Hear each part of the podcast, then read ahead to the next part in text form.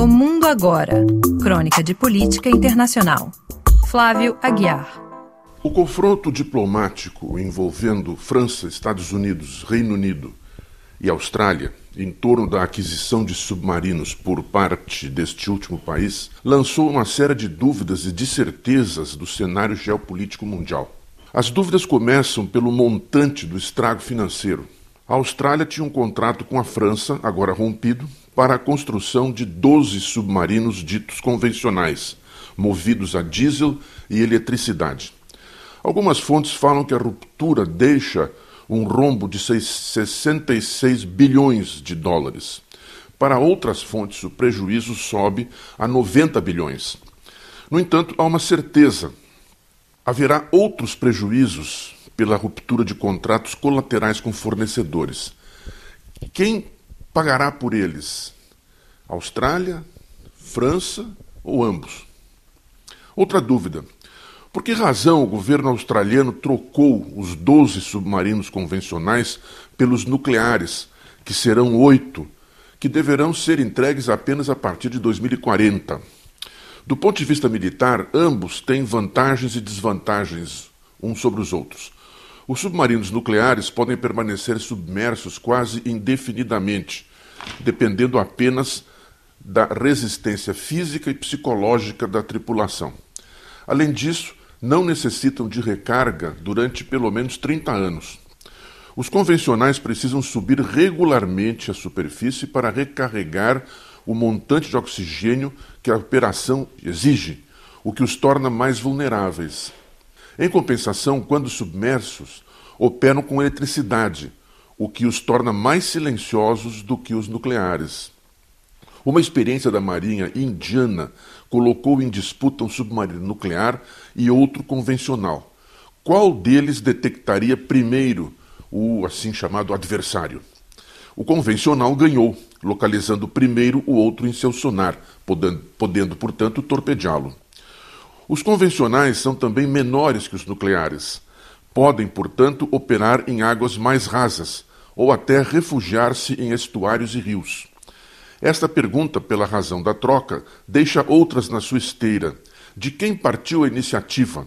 Segundo algumas fontes, a iniciativa teria partido do governo australiano, que consultou primeiro o britânico e depois o norte-americano.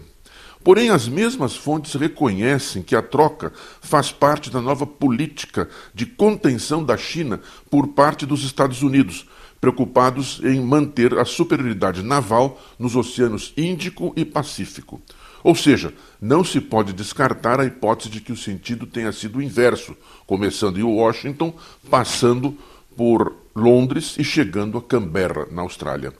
Outra dúvida: porque os Estados Unidos, Reino Unido e Austrália literalmente esnobaram a França, mantendo-a não só na ignorância das negociações, mas na crença de que seu contrato era válido, até a bombástica revelação pública da troca de submarinos.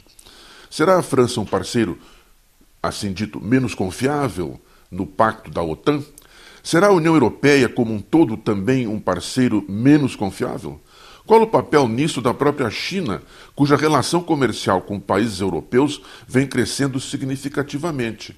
Em 2020, a China foi a terceira maior importadora de bens da União Europeia, 10,5%, e a primeira maior exportadora de bens para a União Europeia, 22,4%. Outra cadeia de dúvidas e certezas é aberta pelo tempo da negociação secreta deste acordo, que ganhou o nome de Pacto AUKUS, um acrônimo para Austrália, United Kingdom e United States em inglês.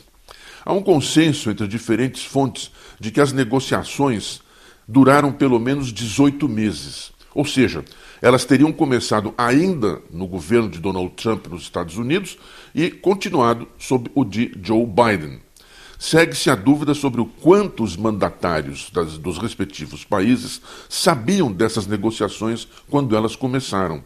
E a certeza de que, em matéria de política externa, as decisões vêm sendo tomadas em bastidores nada transparentes, transformando os chefes de Estado mais em seus porta-vozes do que seus gestores. E abre-se um novo mar de dúvidas. Como ficará a relação entre os países protagonistas do drama? E com os coadjuvantes, como os demais da União Europeia, da OTAN, para não falar da chamada Comunidade dos Cinco Olhos, Estados Unidos, Reino Unido, Austrália, mais Canadá e Nova Zelândia, que supostamente compartilhariam as informações de seus serviços secretos. A situação é grave a tal ponto que a França chamou para consultas seus embaixadores em Washington e Canberra, o que, na linguagem diplomática, está a um passo do congelamento ou até mesmo da ruptura das relações. Na semana que se inicia, haverá novidades, a começar pelo encontro das autoridades de Washington e Paris em Nova York, por ocasião da abertura da Assembleia Geral da ONU. Flávia Guiar, da Rádio France Internacional,